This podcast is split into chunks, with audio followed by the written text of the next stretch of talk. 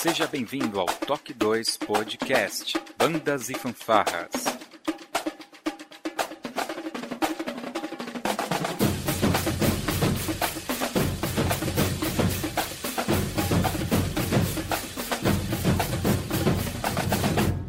No ritmo da vida, na batida do coração.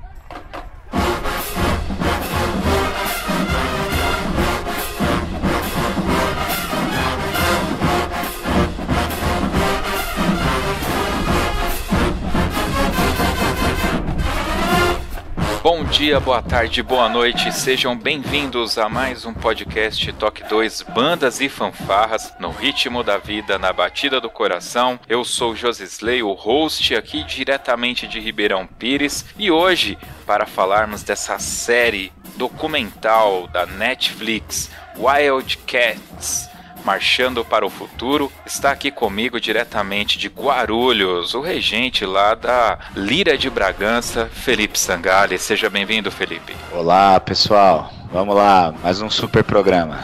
Com certeza, esse promete. E está aqui com a gente, ele falou: não, olha, quem está aqui é o Danilo. Não sou do circuito dos amigos hoje, mas é da onde a gente conhece ele. Danilo Cavalcante, diretamente de São Paulo. Seja bem-vindo ao Toque 2. Boa noite, Josilei. Boa noite, amigos. Hoje, excepcionalmente, estou falando de Brasília, mas amanhã volto para São Paulo.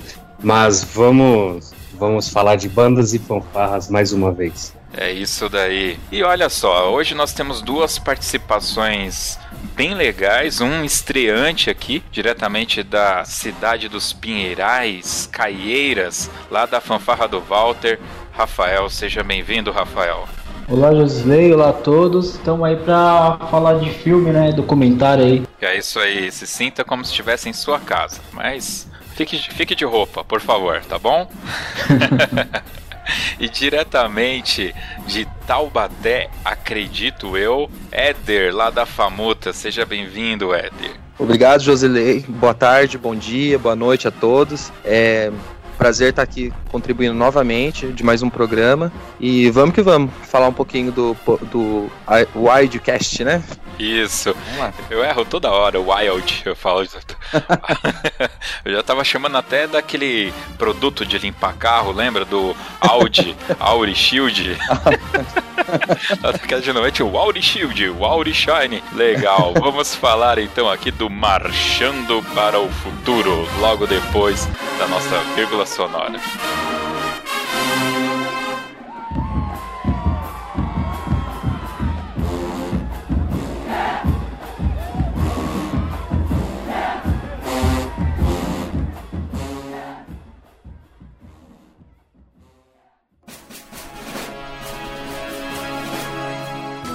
Você está ouvindo o podcast do Toque 2 Bandas e Fanfarras, do site toque2.com.br. Curta nossa página no facebook.com.br toque2, siga-nos no Twitter pelo arroba toque2 e também pelo Instagram toque2 ou entre em contato conosco através do e-mail contato@toque2.com.br. E se você gosta do nosso trabalho e deseja nos ajudar a produzir um conteúdo com qualidade cada vez melhor, acesse o apoia.se/toque2 e veja como contribuir.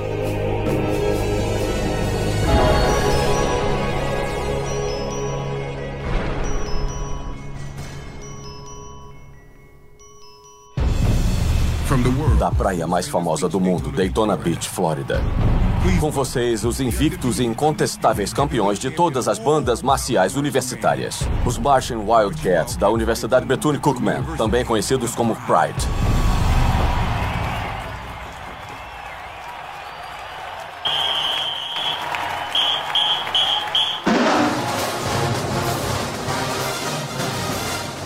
Os Martin Wildcats dão show. Aonde vamos, nos destacamos. Em escala nacional, fizemos comerciais, o Super Bowl, Pro Bowl, o filme Ritmo Total. Ninguém se esforça tanto quanto a gente. Ninguém presta atenção aos detalhes tanto quanto a gente. A pressão existe, com certeza, porque eles esperam muito da gente o tempo todo. Não dá para ter nenhum erro. Nós somos os melhores.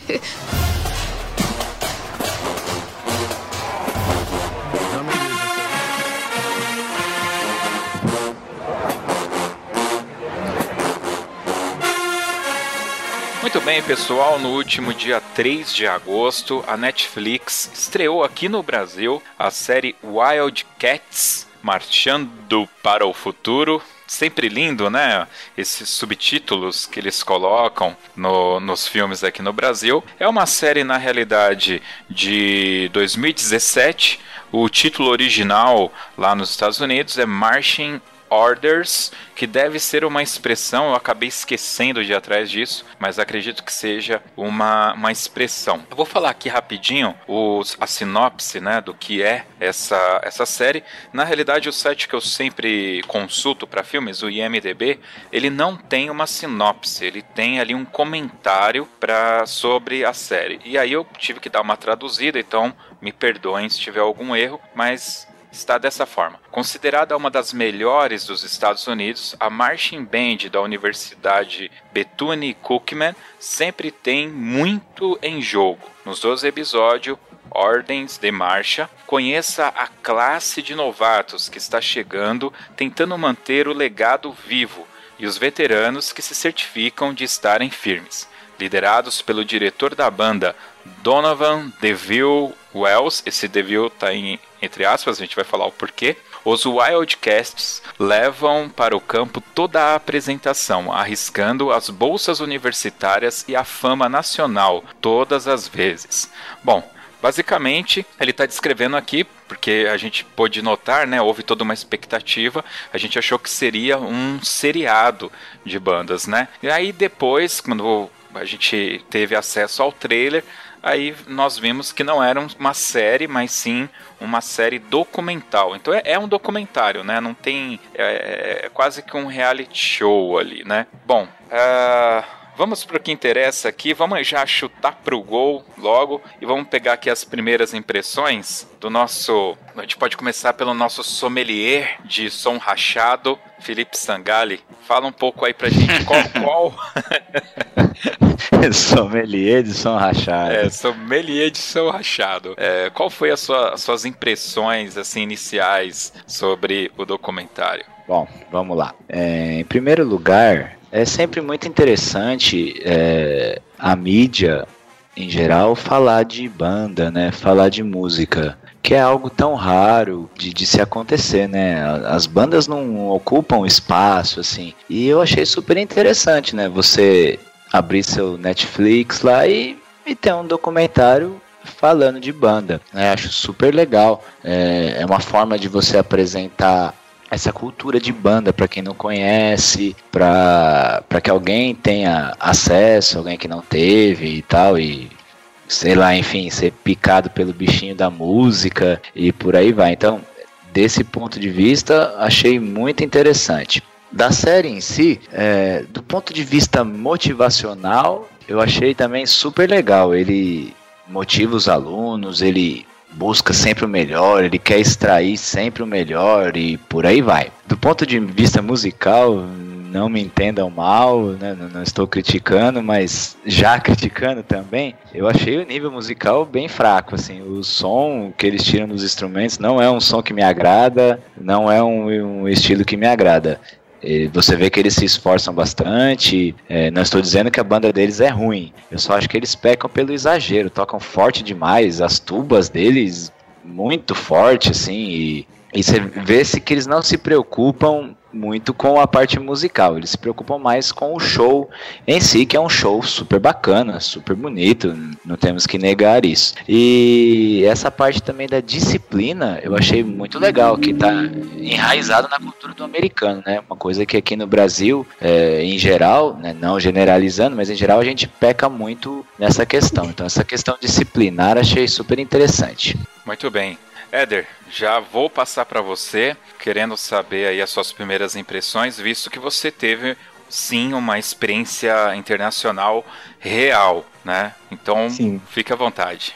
É, eu concordo com o que o amigo falou anterior, é, quesito motivacional. Aqui no Brasil, a gente principalmente na Famuta, né? Que é o meu caso, a gente trabalha muito com o motivacional da pessoa, né? A técnica, a disciplina, tudo isso a gente, a gente preza muito por, por isso, né? Aqui. Em relação à musicalidade, eu não posso falar muito porque eu não, não entendo, não posso julgar. Mas é em questão de coreografias da, da, dos grupos de, de dança, das bandeiras, os drum majors até, achei muito fraco também, né? Que é, é a minha área, mas eu achei muito fraco e é o que o amigo também falou. Ele se preocupou muito em dar o show, né?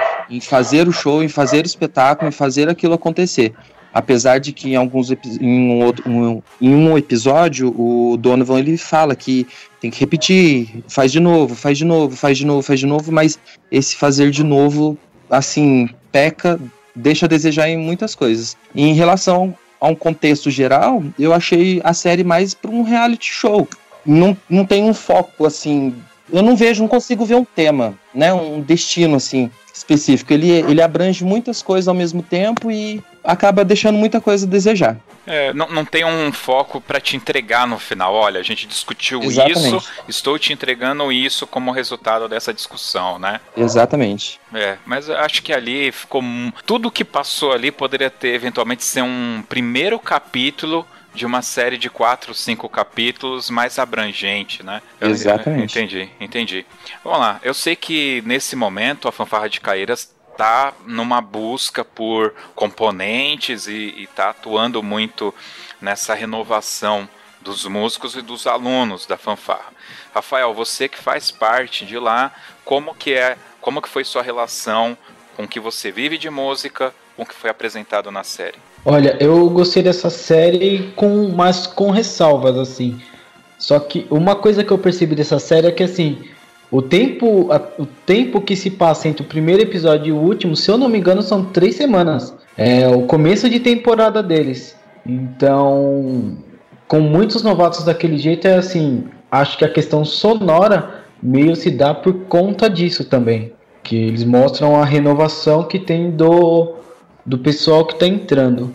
É, eu achei a série meio corrida em algumas coisas, eles poderiam ter explorado melhor e, é, e eu achei algumas coisas meio desnecessárias na série, algumas coisas que estavam ali meio que para encher linguiça. Então eles poderiam ter aproveitado uma parte onde eles apresentavam melhor a banda, ensaio, essas coisas, e não com alguns dramas que tem ali no meio que alguns são desnecessários, outros eu acho legal a, a discussão que acontece. É, essa questão da renovação é importante dizer que motiva bastante quem está entrando agora e principalmente é, força as pessoas que já estão lá a meio que se colocarem numa posição de liderança para ajudar essas pessoas que estão entrando agora a chegar pelo menos nivelar por baixo o nível dessas pessoas que acabaram de chegar.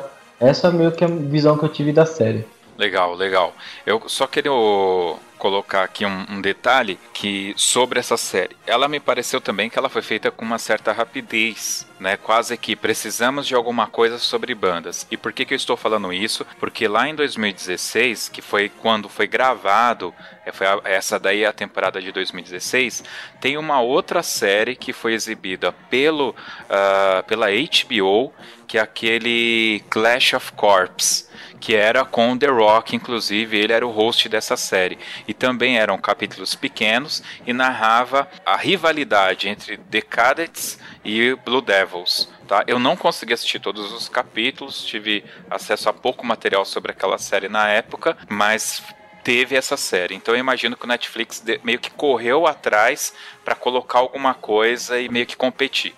E o Netflix está com essa vertente de disputa série parecidas, tá? É, fica aí a dica aí. Vamos lá, Danilo, você também que é um sommelier de, de essa série é ruim.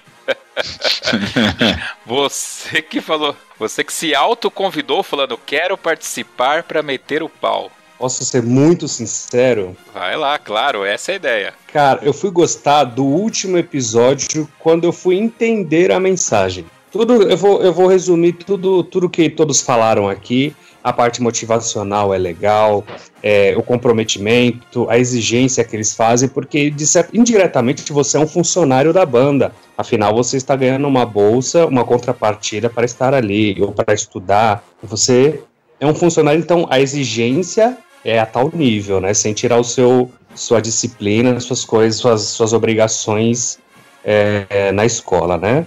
Agora, cinematograficamente falando, é péssimo. É, é uma mistura de, de Papalégua com Tom Jerry, com The Voice Brasil e, e, Big Brother. A palavra reality show eu não tinha pensado ainda, o que o amigo comentou. Eu não tinha pensado sobre a, a, essa palavra. É tudo muito acelerado, não tem um roteiro, sabe? Houveram alguns momentos que tava tão chato e maçante que, que eu não conseguia assistir o episódio inteiro. Tanto é que eu pensei, pô, Josley, é, quando a gente conversou, eu falei, eu vou assistir novamente com carinho, eu vou abrir o coração para essa série. Mas não dá, não dá. É, e não é culpa, não é culpa da banda, é culpa da produção do que quis mostrar um conteúdo completamente mastigado e enfiar goela abaixo do espectador. Eu, particularmente, de lição apenas a, a forma didática que eles aplicam, é, a parte motivacional, a, a, parte boa da banda. O que ele transmitiu para mim, é, enquanto espectador, foi basicamente um drama que não me não emocionou. Beleza. Olha, aí é que tá o, o ponto, né? Eu, eu aconteceu a mesma coisa com você. Da primeira vez eu assisti com muita atenção, queria pegar tudo da série e tal. Quando eu terminei de assistir, e aí eu fui assistir pela segunda, terceira, quarta, quinta, sexta e sétima vez, é, eu já comecei a dar uma pulada para sentir se eu ia sentir falta no próximo capítulo de alguma outra informação. E eu não sentia falta, porque tinha muita é, informação passada ali que não fazia o mínimo sentido. Porém, é, para mim, o impacto se deu no primeiro capítulo e depois nos dois, três últimos, que é quando efetivamente eles vão para a apresentação. E aí você vê que a logística deles, apesar de ser extremamente maior do que a nossa, né? São 94 apartamentos que os caras precisaram para acomodar todos, o, todos os músicos, dançarinos, pessoal das bandeiras, enfim, tudo lá, né? uh, eu vi que se assemelha muito ao que a gente vive, numa versão bem resumida, claro, né? Então eu fiquei ali com o começo e o final da série. Eu entendi que aqueles dramas no meio, ele, eles conversam com o que é mostrado logo no primeiro capítulo. Eu vou dizer para vocês que o, o minuto e meio, dois minutos do primeiro capítulo define toda a série. E eles poderiam ter trabalhado com aquela temática inicial. Até coloquei aqui na pauta pra gente a palavra meritocracia. Porque de cara chega um cara negro e fala assim: a bolsa da banda paga mais da metade da minha faculdade e eu preciso me esforçar. E essa frase, ela é mágica. E na hora que a gente trans, trans, transfere essa, essa frase para nós aqui no Brasil, automaticamente a gente percebe que, tem um, que a gente vive um estado de exceção e de incoerências no nosso meio de banda, sabe? Então a, a série me ganhou nisso. E aí eu percebi que, na realidade, poderia ser uma série sobre uma equipe de karatê, poderia ser sobre o futebol, poderia ser sobre qualquer coisa. A banda ali foi só um argumento, né, um pano de fundo para o cara falar sobre meritocracia, sobre esforço, sobre respeito, sobre dedicação. E a minha leitura dessa série é essa, cara. Essa não é uma série sobre banda, música, é sobre é, respeito, dedicação, né? Assim como, vou até já fazer um link aqui com outro podcast que a gente fez sobre o Rock, um lutador, que todo mundo vai assistir o Rock achando que é um filme de luta e só tem uma luta no filme que é no final, né? E na realidade o que você vai assistir ali é toda a superação do personagem, tudo que ele vai construindo para chegar naquele momento de luta. E de novo, poderia ser um filme de guerra, poderia ser um filme de piloto de Fórmula 1, poderia ser qualquer coisa ali, só que o cara escolheu o box. E nessa série, para mim, eles escolheram banda, mas a mensagem não é olha como as bandas funcionam. É outra coisa, cara. É, eu, eu entendi eh, por essa vertente também. É, mas assim, é, o que me tocou, o que me prendeu nessa série foi essa parte motivacional. A parte pedagógica, eu, eu prestei muita atenção na parte de como eles ensinam os alunos, que na verdade eles não ensinam, né? O aluno para ele já vem pronto, né? Ninguém lá numa, naquela banda não é o intuito deles ensinar alguém a tocar, eles vão aprimorar o que você já sabe, tanto que a pessoa para entrar lá passou por uma avaliação, né? Então não tem esse cunho de esse cunho pedagógico, mas é, aquelas frases que ele fala, eu, eu, acho bem legal. Se você não quer ser um vencedor, você está no lugar errado, alguma coisa assim, é, eu acho isso interessante, mas faça um contraponto da forma que você aborda isso, porque os alunos dele lá são todos mais velhos e tudo mais, mas essa parte motivacional realmente é, é bastante interessante e ele consegue, né, com isso extrair bastante dos alunos, né, consegue fazer com que eles ensaiem com mais foco, é, que eles produzam mais, né, ele consegue tirar um resultado melhor da banda dele. Existiam, existiam várias outras vertentes de se fazer, se construir esse tema, seja motivacional ou seja meritocrata, seja qual for. Mas existiam N, N outras formas de se fazer, outras linhas de raciocínio para se chegar no objetivo, né? E passar com mais transparência essa informação. Concordo plenamente com o Josley falou, que poderia ser Fórmula 1, boxe, futebol, seja qual for, é, o pano de fundo, que a mensagem principal era outra. Mas o roteiro se perde em muitos momentos, como nós citamos aqui, né, você, por exemplo, Josley, do prim o primeiro episódio se resume, ou a série se resume em dois minutos do primeiro episódio, e o interesse começa a voltar a partir dos últimos capítulos. Então, é, é meio que tá enchendo linguiça, né? Vai só enche, fazendo enxertos durante a série, como por exemplo o rapaz que reencontra a mãe. Eu, eu, eu tô até agora tentando encontrar uma ligação de tudo isso e tudo mais tal. Aí volto no tema, volta no tema de que é, tentaram mostrar é, a dedicação tamanha dos alunos de estarem ali o tempo inteiro na banda, a dedicação para estarem ali na, naquele momento para executar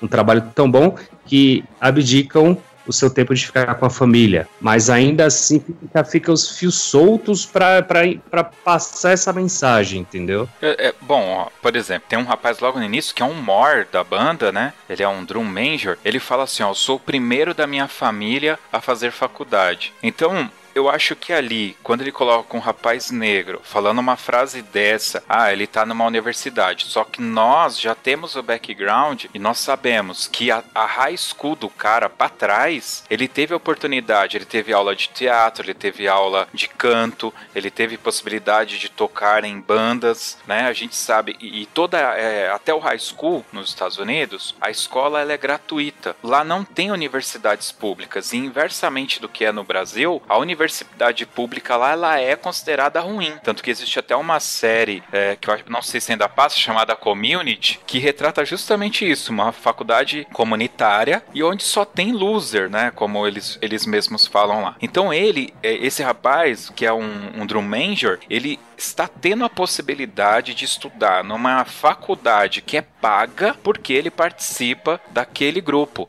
que é, no caso, a banda, né? Então, é, mais pra frente, quando ele mostra é, aquele rapaz que é, não tinha contato com a mãe, pra mim, na, na minha leitura, é, conversa diretamente com a frase desse cara do primeiro, que não são o mesmo, porque quem teve o problema com a mãe e com o pai é um garoto que toca melofone, né? Uh, e fresh horn, ele fala lá, ele toca uma meia dúzia de instrumento, né? Então, o que, que ele tá falando? Olha, a minha vida também teve problemas. Eu também tenho problemas como qualquer outra pessoa pode ter. Porém, eu dei a volta e tô aqui, ó. Tenho a minha bolsa e de novo, estou numa faculdade que é paga, mas esse meu trabalho aqui com a banda vai me pagar esse estudo. De novo, é aquela coisa do sonho americano e do cara dar a volta por cima.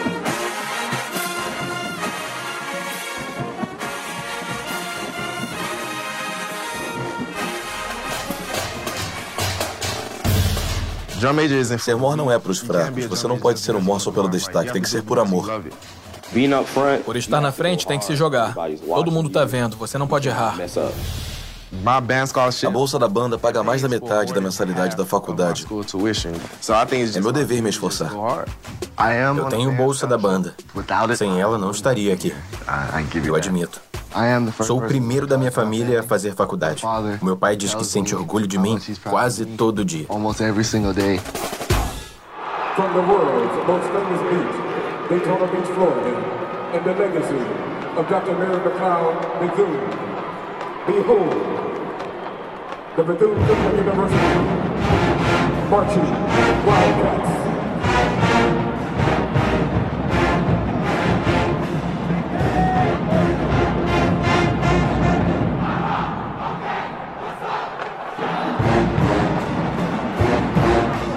E aí, Éder, você esteve lá, você teve a oportunidade de conversar com alguém que vivencia é, aqui, é, eu não vou nem dizer aquele mundo, que eu acho que você esteve mais na parte mais voltada para o modelo de CI, né? Isso, a gente desenvolveu o trabalho de, de drill, né?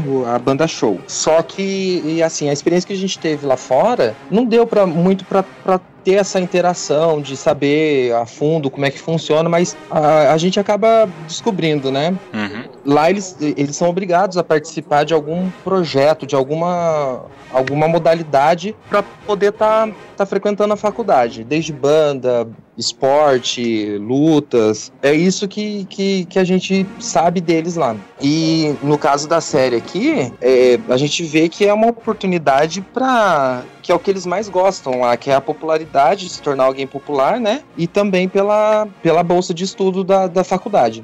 Assim, basicamente, a gente, quando eu, quando eu estive lá, a gente não, não, não conseguiu muito é, interagir, conversar, porque a gente foca muito no trabalho. Ah, com certeza. É, né? A gente teve muito pouco tempo de interação, em um dia apenas, que a gente pôde se interagir com as outras bandas, os outros estudantes de lá, das high school também. E e, assim, a gente ficou muito focado. E a, a, disciplina era tanta que a gente não conseguia, a gente não podia ter esse contato a mais. A Famuta ela utiliza um pouco desse estilo mais americanizado, né? No, na forma de tratar os componentes, na forma de se conversar e, e resolver, né? O, enfim, é, toda essa parte artística, né? Sim. O, o, Rogério, nosso diretor artístico, ele, ele preza muito pela disciplina. A gente, ó, desde a hora que entra, durante o, inter, o intervalo, os, os intervalos, né? E até o momento de guardar os instrumentos. E tudo isso é um trabalho, né, desde técnica, comportamento, dentro e fora da, da FAMUTA, até mesmo porque a maioria dos nossos alunos são estudantes da rede municipal, né, de Taubaté, e assim, o, todo o comportamento dele num, dentro da FAMUTA, aliás, todo o comportamento dele fora da FAMUTA, no caso nas escolas, reflete dentro da FAMUTA, porque a gente tem essa ligação junto com a Secretaria de Educação do município. E o Rogério ele trabalha muito ele, a, a motivação, a dedicação, a disciplina. E quando o aluno não, não merece estar ali, ele é chamado, ele é conversado, ele tem, um, tem um, todo um, um apoio é, pedagógico, psicológico por trás, né?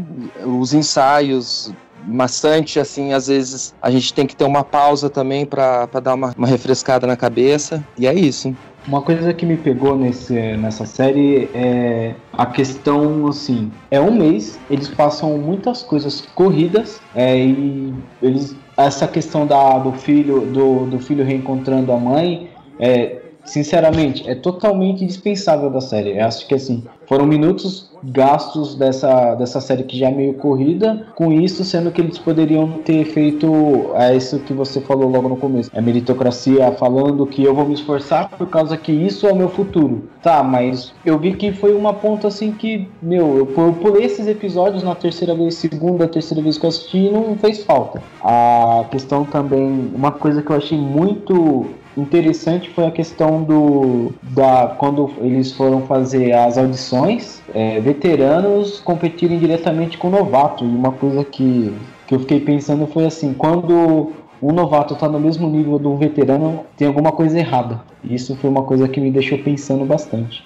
É verdade, isso. Inclusive ele, ele fala, né, que acontece que um aluno que já marchou um ou dois anos, ele pode não dar mais o melhor dele. E aí tem uma aluna que é da Forte Key, né, que ela, ela comenta que todo ano tem aquele teste. Inclusive, duas veteranas, né, saem, duas ou três veteranas não passam no teste, né? E eles mostram isso lá pra gente. É, foi nesse momento que eles falaram, ah, se, se uma novata tá no mesmo nível de uma veterana, alguma coisa tá errada. Mas acho que a questão em si é o que será que passa na cabeça dos veteranos lá para eles terem que fazer testes com, com pessoas que estão entrando agora. Até porque na série mesmo diz que os veteranos têm a vantagem de estar tá fazendo esse teste, porque já tem a, o tempo de experiência. E uma coisa que, que, que faltou: a parte de dança e bandeiras, houve essa competição, esse teste anual. Só que para a parte musical, não se falou nada nesse sentido, entendeu? Acredito que tenha também esse teste, mas também não foi abordado. Também seria uma coisa interessante. Então, aborda de um lado, mas de um lado, de um lado e do outro não. Ficou faltando. Isso seria, é, isso seria interessante de ser mostrado. É, porque focou muito na parte da, das danças, das, das bandeiras tudo mais. E essa parte dos testes, acho que só mostrou da percussão, se eu não me engano se não me engano, dos tambores.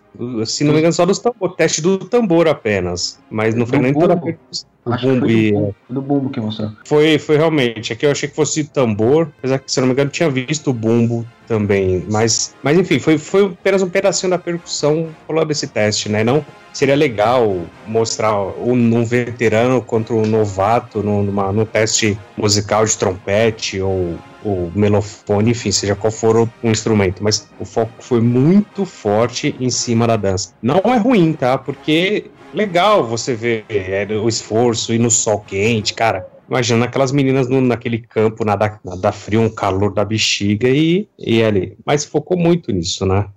dança tudo, e bandeiras. Com certeza. Rafael, quer complementar? Sim, eu, quero, eu, eu acho que eles focaram muito por causa daquele drama que dá ali, acho que no quarto episódio, mais ou menos. Terceiro, quarto episódio. Eu acho que este foco maior nelas foi por causa do acho que do quarto ao sexto episódio tem todo um drama falando da, das gordinhas e tudo mais e o foco maior foi por causa disso e, então eu acho que eles resolveram cortar o restante se tivessem, talvez. E, e, como que vocês viram esse drama específico? Ok, eu entendo que tem coisas que vocês estão colocando aí, ah, isso aqui não precisava e tal. Mas o fato é que teve lá o drama daquelas quatro meninas que estavam acima do peso e não tinha uniforme para elas, né? Como que vocês é, congregaram com a solução que foi dada ali? Vamos lá, Éder. É, esse problema acontece. Aqui na Famuta a gente já passou por isso uma vez, mas foi algo que foi conversado e, e a falta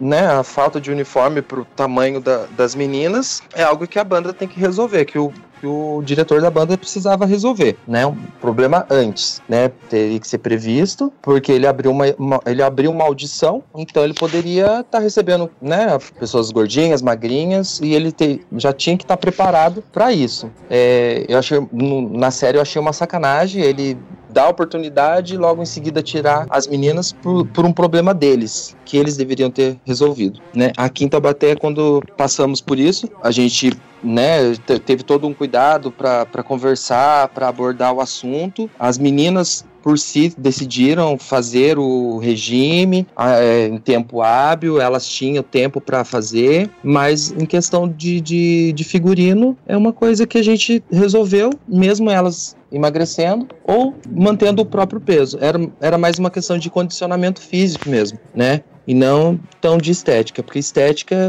a gente se preocupa mais por não ridicularizar elas de acordo com aquilo que elas vão vestir. É mais por, por questão de condicionamento físico mesmo. E lá na, na Fanfarra de Caeiras, que mantém aquele uniforme bem detalhado, né? Bem, bem diferente, por exemplo, do uniforme da Fama, que hoje é um uniforme bem simples, né? Como que que tá lá em Caeiras, Rafael? Olha, vou ser bem sincero, eu já sofri, eu sofro às vezes com isso, porque eu entrei numa fase de crescimento para os lados que eu vi que teve uma época que não tinha uma a calça da, do uniforme branco para mim vestir, que não cabia. Aí, mas aí a questão é o seguinte: lá na série, é, eles abriram audições, eles poderiam muito bem na audição já ter limado isso sabendo o que eles tinham de uniforme ou não. Em Caieiras é diferente, o uniforme é de 94, não tem essa questão de ah, você ah, vai lá, compra, é, faz as medidas que a gente vai fazer o uniforme novo. É, mas assim, dá-se um jeito. A gente precisa do uniforme, dá-se um jeito de conseguir o número para apresentação e a banda resolve, a, a corporação resolve, entendeu? Ô, Rafael, eu que tenho uma pergunta a fazer. Em quanto tempo, não sei se você, mas quem puder ajudar, por favor. Em quanto tempo se faz um uniforme? Eu não saberia dizer não, mas eu achei absurdo o tempo que a série demora. Um ano, um ano, um ano. Eu fiquei pensando assim, eu fiquei pensando. Eu falei, cara. Ele dá as datas, né? Ele, eles estão em agosto e ele fala que o uniforme só vai ficar pronto em fevereiro. Ele fala não, as datas. Eu achei um absurdo isso. Quatro uniformes demorar. Só as fanfarras, só as corporações com um pouco mais de dinheiro faz, faz uniforme nessas fábricas que a gente conhece aqui de, de São Paulo, do interior. As outras fazem na costureira ali da, da rua de baixo. Muitas corporações fazem isso. Cara, eu vejo em três, quatro meses o, o uniforme de uma banda inteira tá pronto. Aí, aí eu volto na, eu volto na, na questão é, desnecessária da coisa. Pô, eu, eu tô falando muito na parte cinematográfica. Óbvio que eu não sou um profissional disso, mas foi um conteúdo que só seguiu a linha de raciocínio da, das, das cheinhas, que já no início eles já começaram a abordar o tema, olha, elas estão cheinhas, estão cheinhas. Aí o produtor pensou, vou criar um drama aqui e aquilo não existe em lugar nenhum. Você deixar de fora um ano, cara, isso não existe. Desculpa, mas é, é, é inconcebível você, como aconteceu o caso da Famuta, mas algum tempo, alguns meses, mas não quase um ano fora disso, entendeu? Enfim. Felipe, você tá, é, tá numa banda que tem um pessoal numa idade mediana ali, em fa fase de crescimento, né? Então acredito que você deva ter algum impacto nessa questão de uniforme também. Sim, é, gente, é, a fase que eles estão é, é a pior possível para ter uniforme, né? Que de um ano para o outro é, muda muito, né? A criançada. Mas eu sou da linha de que isso é um problema da corporação o componente, o aluno, ele não pode ser privado de participar por, por esse problema. É, na minha opinião, a solução apresentada foi a pior possível, porque concordo com essa questão de não deveria ter deixado entrar, então, se já saberia que não tinha uniforme, já não deveria ter deixado entrar um jeito feito de uma outra forma.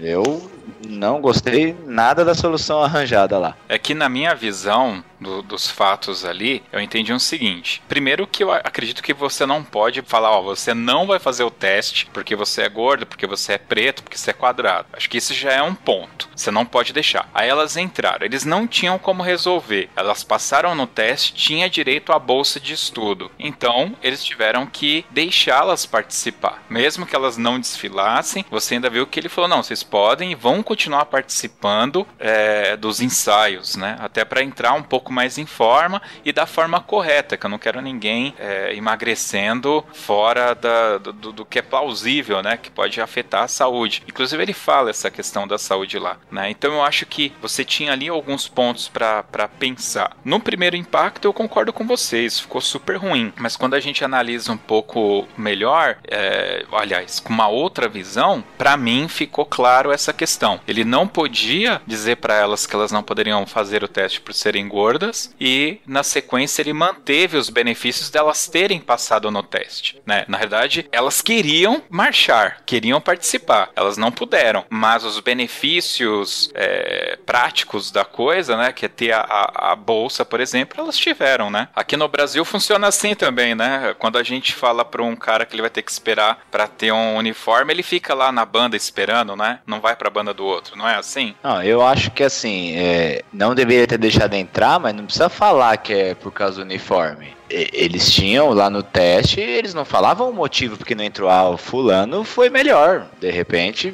podia usar uma estratégia assim.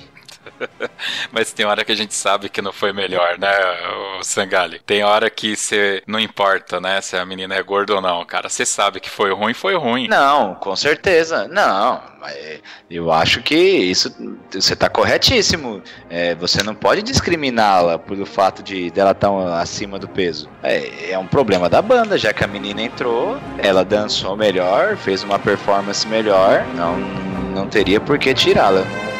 Não, gostei nada disso aí.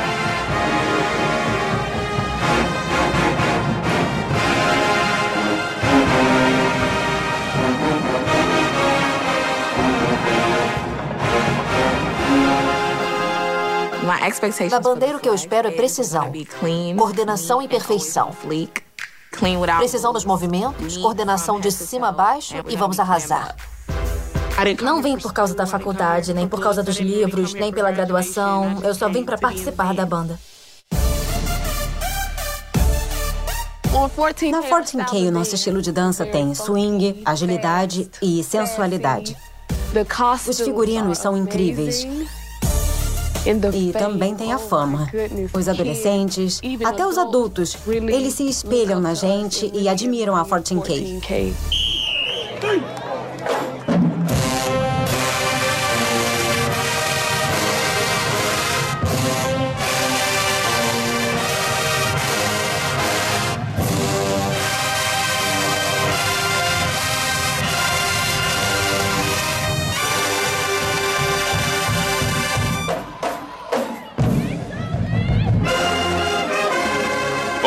Dentro desses temas, assim, de, de, de algumas cenas específicas, tem um, um, outro ponto aqui, na verdade, outros pontos. Aí eu vou ficar falando aqui, e se vocês lembrarem de algum e quiserem colocar em discussão, fiquem à vontade, né? Que é o um seguinte: é, certamente vocês já viram aquele memezinho que o pessoal sempre manda, que tem uma banda americana em cima e embaixo tem uma galera dançando funk, umas menininhas, né? Dançando funk. E assim, é, enquanto tivermos um país que não valoriza isso, que valoriza valoriza isso, nunca teremos isso, né? Que é tipo, valoriza o funk, então não vai ter a banda, né? Vocês já viram, acredito eu. Ah, aí o diretor da banda fala: Ó, oh, a gente participou do Drum Online. E aí eu, eu me dei ao trabalho de pegar aqui meu CDzinho, meu DVD, coloquei lá no DVD, fui procurando, fui até o final. Falei: não, se tiver, vai estar tá lá no final. E realmente eles participam, tá? No, no final. Ah, aquela batalha final, onde vai tendo aquela, aqueles cortes mostrando várias bandas. Eles são uma banda que tocam aquela Let's Go, Let's Go, bam, bam, bam, bam, bam, bam, bam, bam. Vocês vão lembrar aí. E, inclusive, é o mesmo uniforme, só que as Fortune Kids lá que ficam na frente dançando, elas estão vestidas de onça pintada, cara. E tem uma hora que, aliás, elas dão uma sarrada. Vocês imaginam o que é sarrada? O Danilo, que gosta de forró, sabe que é sarrada, né, Danilo? Uma sarrada no ar? É, sabe, uma sarrada? Eu não sei explicar como é uma sarrada, Éder. Você sabe explicar pro Danilo? Não tem como, né, cara?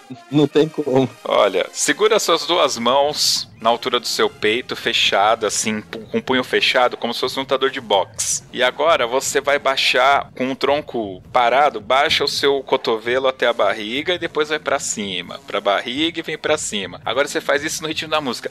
Tuts, tuts, tuts, tuts. Isso é uma sarrada. Deu pra pegar aí? O que, que é uma sarrada? Sensacional essa explicação. Ah, é. Pois é. Então, cara, é pior que funk. Assim, a, a dança é, é, análoga ao funk, tá? E só que aí tem umas coisas aí que a gente pode levantar nisso, nessa, nessa questão, né? Uh, esse ponto ficou visível para vocês? Que, aliás, como que vocês fizeram a leitura disso, né? Que tem aquelas dançarinas, elas são extravagantes, elas são sensuais, apesar que elas em nenhum momento eu acho que falam isso na série, mas elas vendem uma sensualidade, né? Olha, o diretor lá ele fala assim, é, acho que Mozart, esses caras, meu, ficaram no passado. A gente quer o público. Então a gente vai pelo que o público vê, pelo que o público ouve. E eu acho que assim, o estilo que eles levam nisso é o que o estilo da moda, do que tá tocando lá, o que, que tá estourando, porque eles querem. Eles querem ver aqui bancada levantando sacudindo, cantando. Então, se fosse um estilo, um outro estilo que estivesse na parada da juventude, eu acredito que eles fossem fazer a mesma coisa, entendeu? Eles fossem ir seguindo o estilo que tá na moda, que é o que a, a, a juventude ouve. Quantas vezes a gente já não viu nos concursos da, daqui do Brasil é, tocando banda saindo de com saída funk, saída essas músicas simplesmente para o público, para a galera, entendeu? Acho que é esse o pensamento deles na hora de fazer essas apresentações. Lá. Ah, sim. Eu até pensei que você estava fazendo uma associação com a dança, mas não é o caso, né? Você está falando do repertório. Mas eu estou falando mais voltado para a dança mesmo, né? Porque é um, um estilo que se você tocar um funk vendo aquela cena, você consegue associar nitidamente, sem forçar muito a barra, com o funk, né? Eu queria saber o que que, o que, que transforma aquilo em algo não agressivo e por que que o nosso funk é agressivo. Éder. Olha, é uma questão polêmica, porque, assim, eu, em relação ao filme, eu não, não vi graça, é, não vi não, não me senti confortável vendo elas dançando daquele jeito. Como eu vejo o funk também, também não, não fico confortável vendo. É, não tenho nada contra o funk, né? Mas, assim, para uma banda, né, uma drum corps ou uma banda show, eu acho que sensualizar demais ou sensualizar só somente, sei lá, põe, põe abaixo tudo aquela, aquele, aquela disciplina, marcialidade, aquela imponência de uma corporação inteira eu, na, na, minha opinião, eu não, não, não gosto desse tipo de, de sensual, muito sensualismo, né? Muito, coisas muito é sensuais essa, acho, acho, acho, que essa, essa questão, por ser muito cultural, obviamente que nós não estamos acostumados, mas creio que as dançarinas dele estariam, não sei se exatamente nesse sentido, mas estariam paralelo com as nossas balizas, não que as nossas balizas sensualizem, que isso em regulamento, inclusive, não pode, é, é bem explícito que não pode esse tipo de, esse tipo de comportamento de uma baliza. Mas talvez, talvez os paralelos sejam basicamente esses, pensando que as bandeiras sejam linha de frente, o corpo coreográfico e as dançarinas balizas. Então acho que espanta um pouco muito o lado de cá do, do, do mapa, nosso país falando de Brasil, é porque é muito cultural deles, né? Então a, a banda americana ele, ele veio surgindo do, dos movimentos negros que, que né? Então já é, vem vem vem nessa vertente há sei lá 80 anos. Inclusive ele se ele fala na no final em um dos momentos finais ou dos capítulos finais que a banda é tradicionalmente de negros. E o negro tem aquele gingado, tem o seu, tem o seu swing. Então,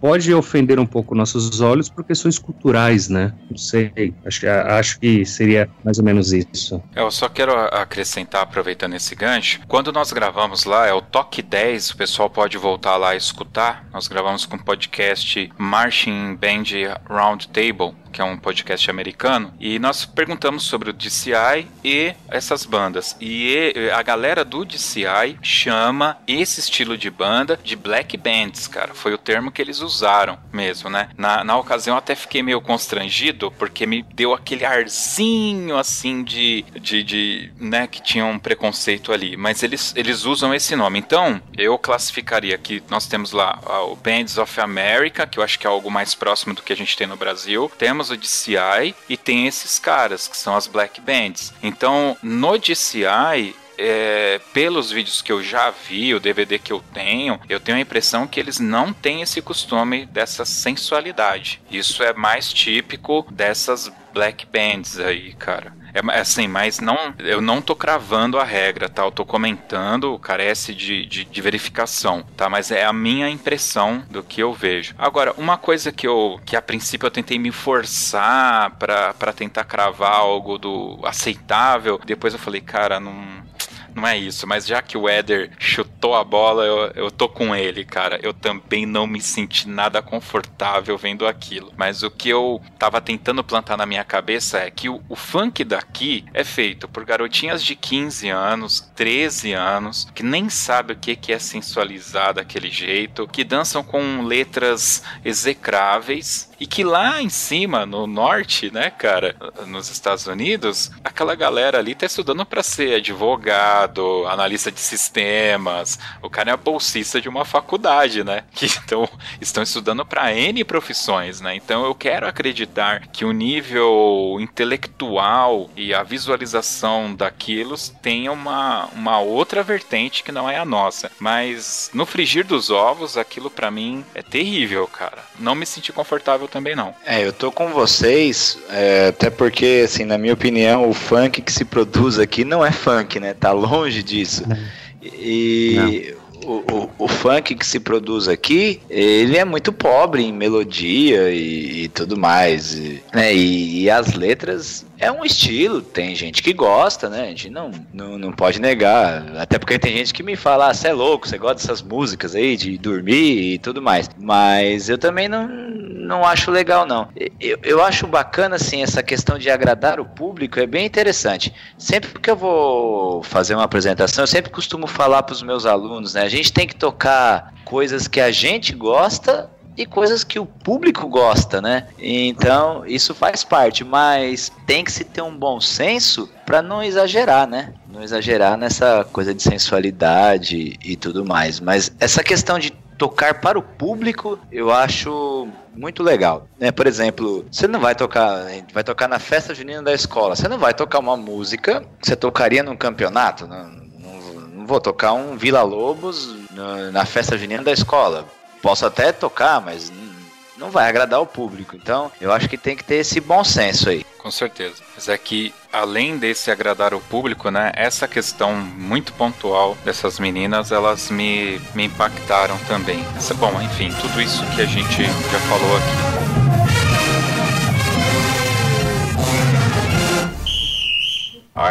As outras bandas ficariam animadas com isso. A gente não. De novo. Virar esquerda. Minhas palavras favoritas são de novo, vamos de novo e de novo, e de novo, e de novo, até ouvir o que eu quero na minha banda. Tem que pensar. Outros pratos, tá fora do ritmo pra caramba. É uma ditadura, tem que ser. Apito. O apelido que eles me deram é Satanás. Eu não me vejo como Satanás, sabe? Eu não acho que eu sou Deus, mas eu não sou Satanás.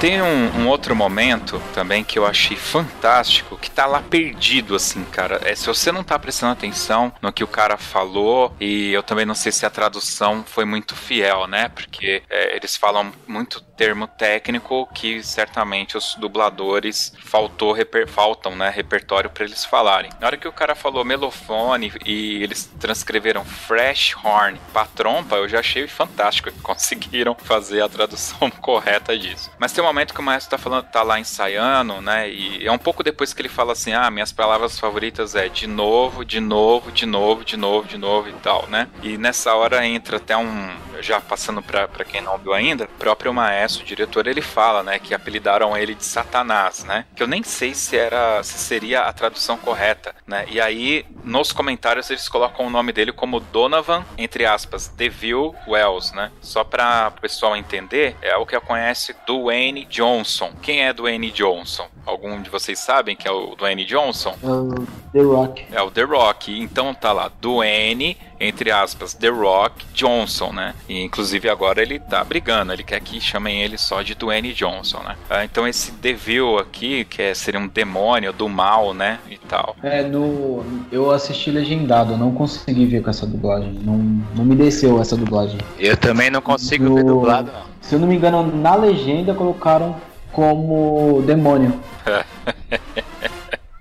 Terrível, né? Na, na dublagem ele fala Satanás, cara.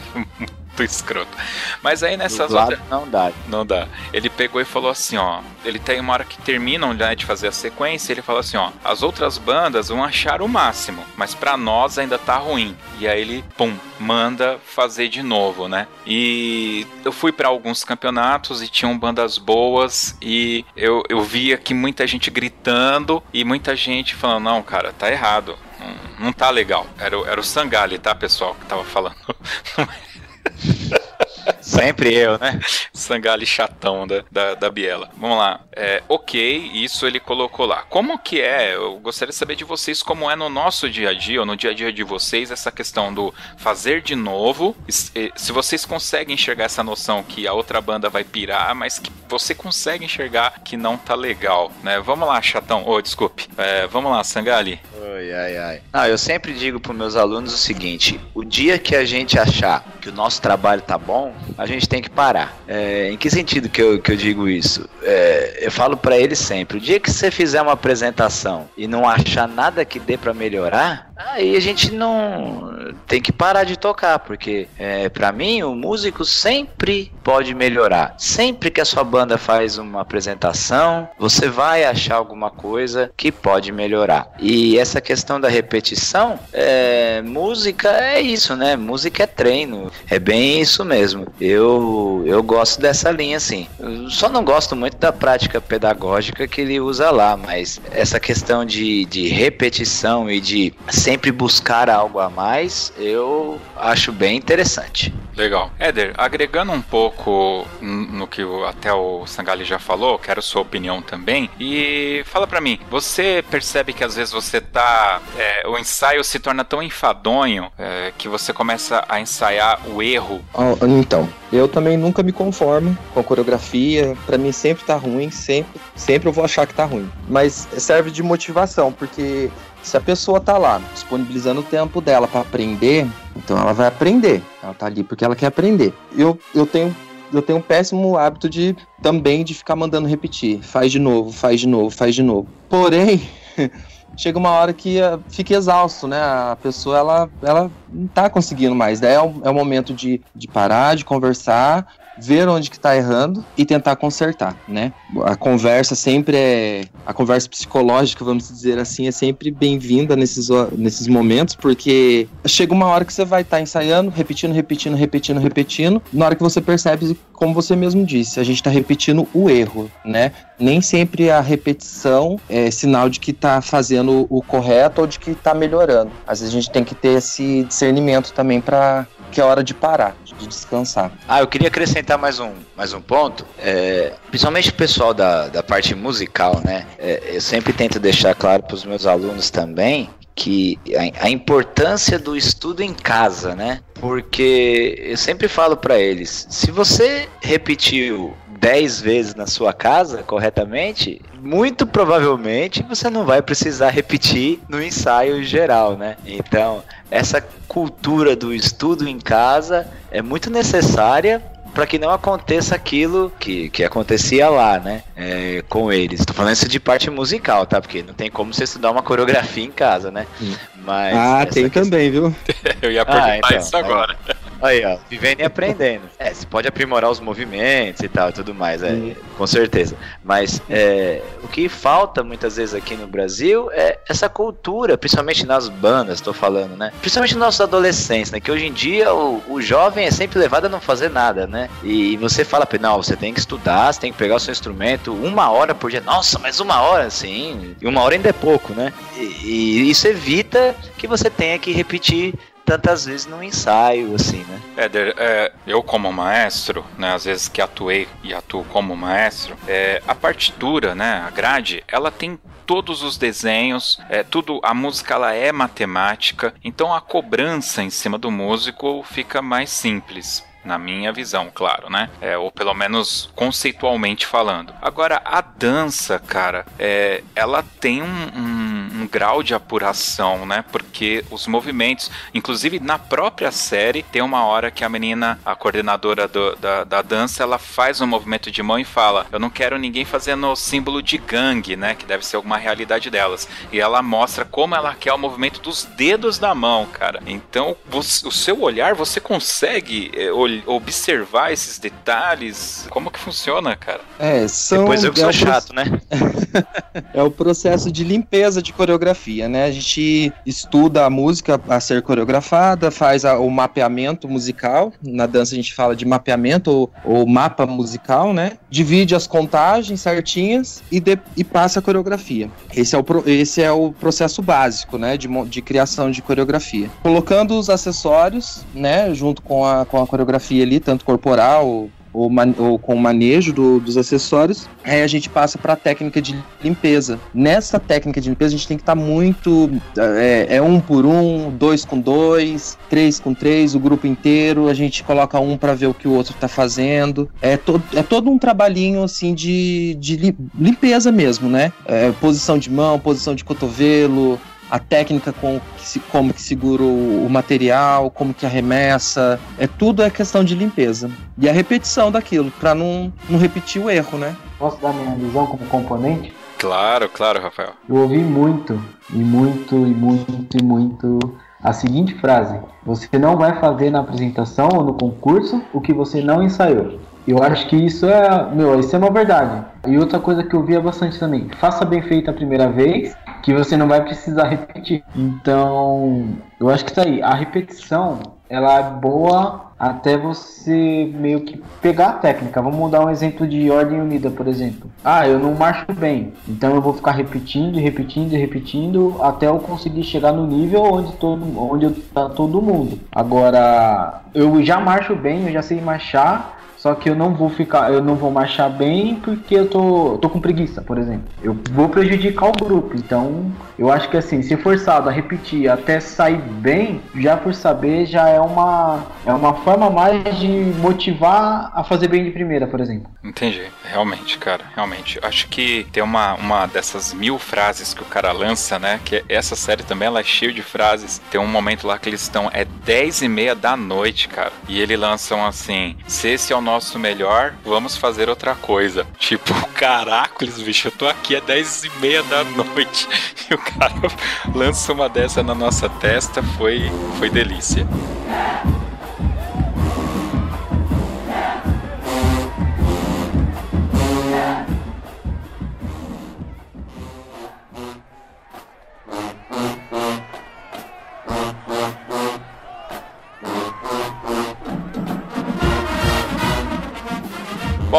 Que a gente deu aqui um overview, uma passada no que é essa série. Ficou claro aí que cada um teve uma visão bem diferente um do outro e tal. Então nossos ouvintes vão poder tirar aí as conclusões e podem também usar o espaço de comentário, mandar e-mail pra gente que a gente lê no próximo podcast. E agora, então, assim, pra gente meio que já indo pro final, eu queria que cada um fizesse uma, um comentário depois de tudo que a gente falou. Talvez vocês tenham algo aí que mudou a visão, não sei. E que desse uma nota aí de 0 a 10 e justificasse a nota, claro, né? Então vamos lá. Vamos começar com o Rafael. Porra, justo comigo que tava aqui pensando no qual que eu falar, mas vamos lá.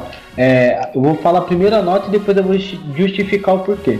Tá bom. Eu gostei, com ressalvas, mas a minha nota é um 8. Olha aí. É, muitas das coisas que acontecem ali eu me identifiquei. Tocar na chuva, ficar até tarde pré-concurso, quem nunca? É, essas coisas, querendo ou não, eu olhei para trás e eu vi tudo que aqui a gente passa para poder estar tá numa apresentação. A gente sabe a dificuldade, por mais que eu vi, meu, injeção de linguiça na série e tudo mais, eu me identifiquei por causa das semelhanças que eu vi com as coisas aqui. Então, por isso da minha nota 8. Tá certo, tá justificado. Vamos, vamos lá. É, Sangali Chatão. Bom, a minha nota para a série é 7 o motivo dela ser alta é porque, é, como eu falei no início, né, é abrir espaço para as bandas. Ela tem uma questão motivacional bem legal, aquelas frases que ele usa e tal. Os pontos que eu tirei é devido à baixa qualidade musical do grupo lá e às vezes a forma pedagógica com que ele aborda os alunos e tudo mais. Então, minha nota é 7, mas eu achei bem positivo. Banda na mídia é sempre bom, é sempre legal. Mas você recomendaria para seus amigos que não são de banda? Sim, claro. Sim, sim.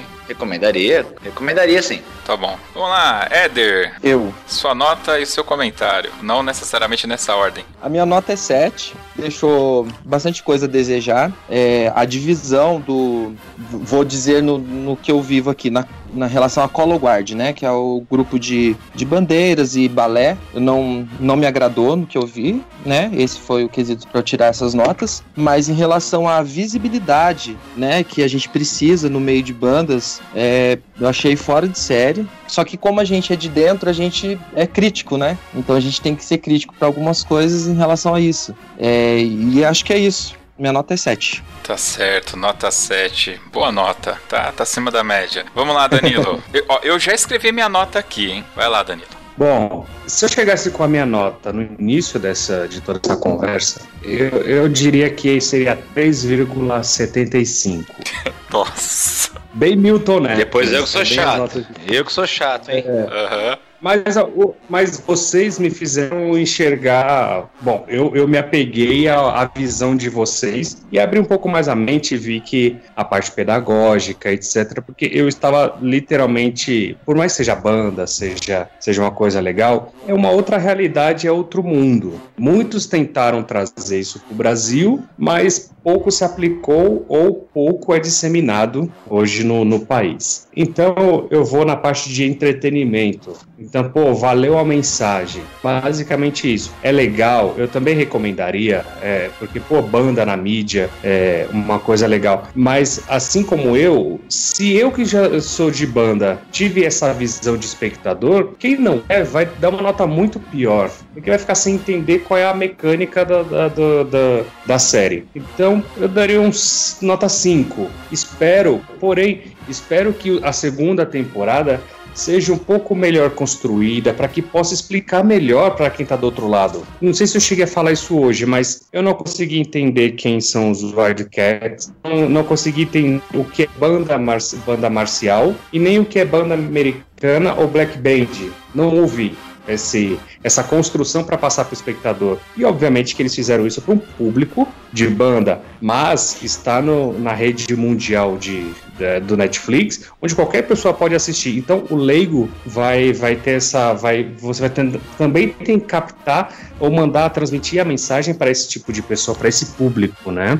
Mas eu tenho uma grande expectativa aqui para a próxima temporada, de eu entender que vai seguir, seja construído de uma forma melhor, mas talvez um pouco mais didático para nós e principalmente para os leigos. Desculpa ser um pouco chato e caxias, mas foi minha visão. Sem problemas. Muito bem, agora sou eu, é isso? Então vamos lá. Olha, é, a gente bateu aqui esse papo tal, mas eu não consegui aumentar a minha nota não, cara. A minha nota tá em 5, do, do 5, e vou manter em 5, e ainda pensando se não deveria dar um 4,5 talvez aqui tá? É, eu achei realmente que o primeiro capítulo ele é extremamente irregular. Quando você assiste o começo dele ali, ele cria uma expectativa. Não sei se é porque eu tô num momento muito politizado. Ele me criou uma expectativa fantástica que eu não vi ser desenvolvido do, durante o, o, o, show, né? E depois lá no final ele me dá algumas informações que para mim é, realmente são informações mais relevantes e quantitativas, né? E durante o, a série, em alguns momentos, né? Essas frases que ele falavam também me fez pensar um pouco, né? Principalmente uma que eu achei fantástica, cara. Ele fala assim: se vocês não querem ser os melhores, uh, fiquem longe de mim, né? Cara, aquele, aquela hora do, do discurso, né? Que toda coisa americana tem que ter o discurso e ele, e ele lança isso daí e tal. Mas é, eu acho que até pra eu indicar para alguém assistir, né? Para alguém que não seja do meio de, de, de bandas, um amigo que não tá acostumado eu não sei se eles vão gostar, né? Até porque eles já assistiram, a maioria dos meus amigos, eu já emprestei o DVD do Drumline, né? E o pessoal sempre chega empolgado, caracoles, isso existe mesmo e tal. E eventualmente na hora que o cara vê como é que é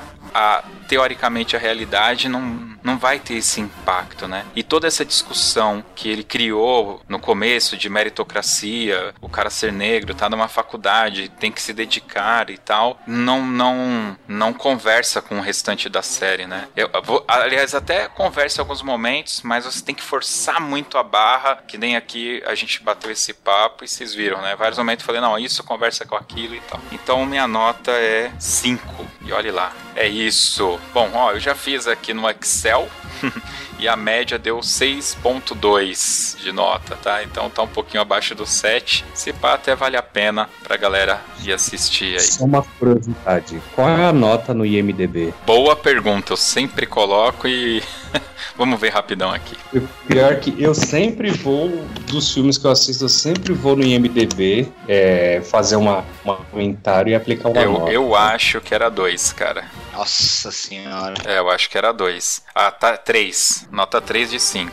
Ah, 3 de 5. Tá na nossa média. Na média que a gente deu. É, então tá aí, ó. No MDB, 3 de 5. Tem um comentário aqui no MDB, que aí são 10 estrelas, o cara deu 5 estrelas também. Então é isso. É o que temos para hoje. Vamos então agora para a dica cultural.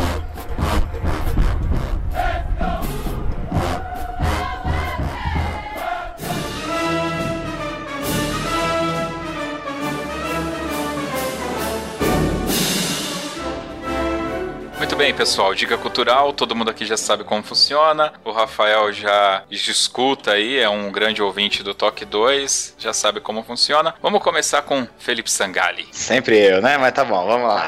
já tô, tô no gatilho aqui. Bom, aproveitando a, aproveitando a época de eleição e tal, eu queria indicar um site é, super bacana que é liderado pelo Alexandre Ostroyevsky, que é um site chamado Ranking dos Políticos. Então ele estabelece um ranking para os nossos parlamentares, deputados federais, tá? E é bem interessante. Você pode clicar em qualquer um deputado que já tá lá e ele vai atribuindo pontos positivos e negativos. Então, votou contra a corrupção, aí tem um ponto positivo lá, projeto de lei aprovado, e, e com isso você consegue acompanhar todo o trabalho do seu deputado. E se a gente gastar 5 ou 10 minutos pesquisando o candidato que a gente pretende votar, seja ele qual for, é, creio que a gente vai conseguir eleger pessoas melhores. Então fica a dica aí desse site, Ranking dos Políticos. Digita no Google aí que ele vai aparecer. Legal. Rafael, sua dica cultural. Minha dica cultural vai ser o concurso de Caieiras, dia 20 e 21 de outubro desse ano, 29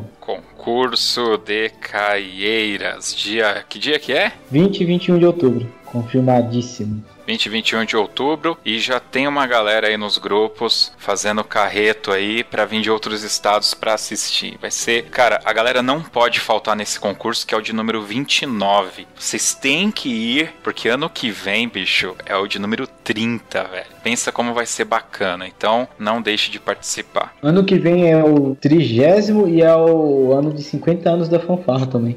É, ó, putz, cara, olha aí, Netflix, faz aí um documentário da fanfarra de Caeiras, vai ser bem melhor. Cara, acho que seria muito melhor do que Com certeza. o Wildcats aí, viu? Olha.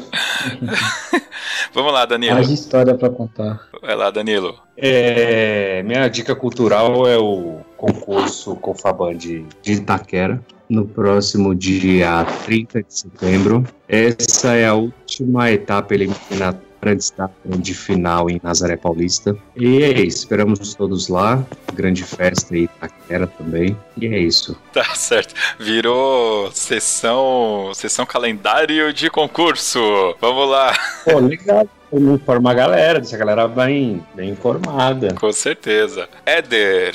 Pois não. Então, a minha já que, né, todo mundo tá um calendário de concurso de banda aí, eu vou aproveitar para estender o convite também pro Open Brasil, que esse ano vai ser no comecinho de dezembro, Open Brasil. Não temos data ainda, né? fixa, porque está em negociação, mas a gente sabe que vai ser nas primeiras semanas de dezembro, para corroborar com a data de aniversário de Taubaté. Aí fica aí meu convite. Vai ser em Taubaté, então? Vai ser em Taubaté esse ano. Não, vai, não será em Aparecida. Cara, ô Rogério, se você estiver escutando esse daqui, por favor, não faça no dia 15 de dezembro. Por favor, por favor. Não, não, não será. Isso, isso, com certeza não vai ser, porque o aniversário de Taubaté é no, no dia 5 de dezembro, então vai ser nesta semana. Ah, ótimo. Vai ser na semana de festividade da, da cidade. É, porque se for no dia 15, cara, é, é o nosso. Pô, eu vou dar uma minha dica cultural então. Olha lá, todo. Esquece o que eu escrevi aqui. Eu vou dar minha dica cultural, que é a cantata de Natal que a gente faz aqui em Ribeirão Pires. É dia 15 de dezembro, então já estou falando com bastante antecedência. Entrada gratuita, mas você pode trazer um quilo de alimento não perecível para ajudar com a nossa assistência social. A gente ajuda aqui numa média de umas 25 famílias hoje. E aí no Natal, vocês sabem, né? Deixa uma, a família dar uma engordadinha, né? Fazer uma cesta mais bonita. Então traz aí um quilo de alimento não perecível. É 15 de dezembro, cantata de Natal. Se não me engano, é, agora eu esqueci o nome da cantata, mas acho que é O Amor Nasceu. Se não me engano, é, vai ser O Amor Nasceu. É que tem um outro, é, são duas cantatas que a gente faz. E esse ano acho que vai ser O Amor Nasceu. Então venham aí também, ó. Vocês já estão convidados. E qual que é o horário? 19 horas horas.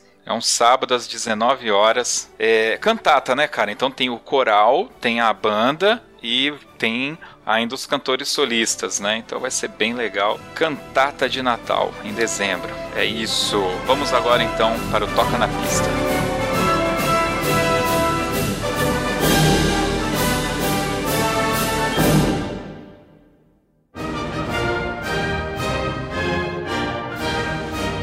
Na pista, o convidado escolhe a música. O Éder já escolheu música, né? O Felipe Sangalho já escolheu música. O Danilo já escolheu música. Tá bom, Rafael, pode escolher a música. Aleluia.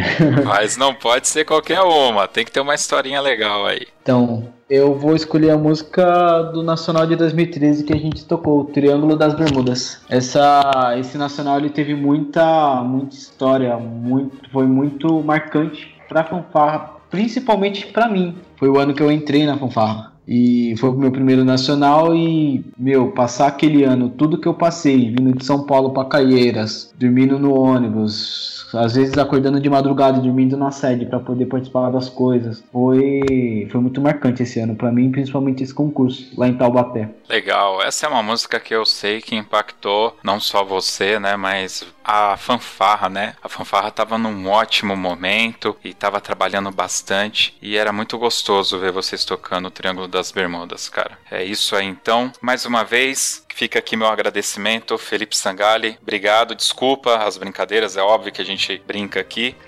Tranquilo, valeu. Valeu. Danilo, obrigado pela disponibilidade. Um forte abraço para sua esposa também, que ela sofre, né? Que você... a gente grava nos horários aqui. e hoje, hoje, é, eu vim para Brasília hoje, né? A trabalho. E, cara, aqui no hotel, eu posso gravar até de madrugada. então hoje eu podia qualquer hora.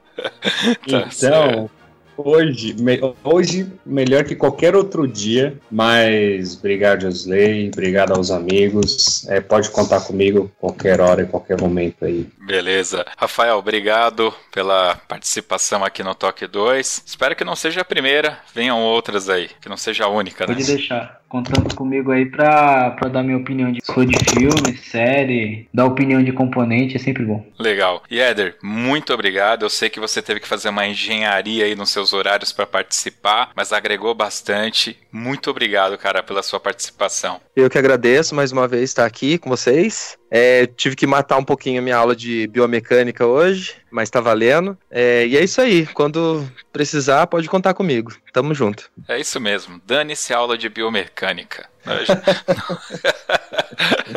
é isso aí, pessoal. Obrigado você ouvinte que chegou até aqui. Baixe os nossos aplicativos e escute todo o nosso conteúdo através dos nossos aplicativos e também através do nosso site. Todos os links de tudo que a gente comentou aqui estará disponível no post deste programa lá no toque2.com.br. É isso, até o próximo Toque 2 Bandas e Fanfarras.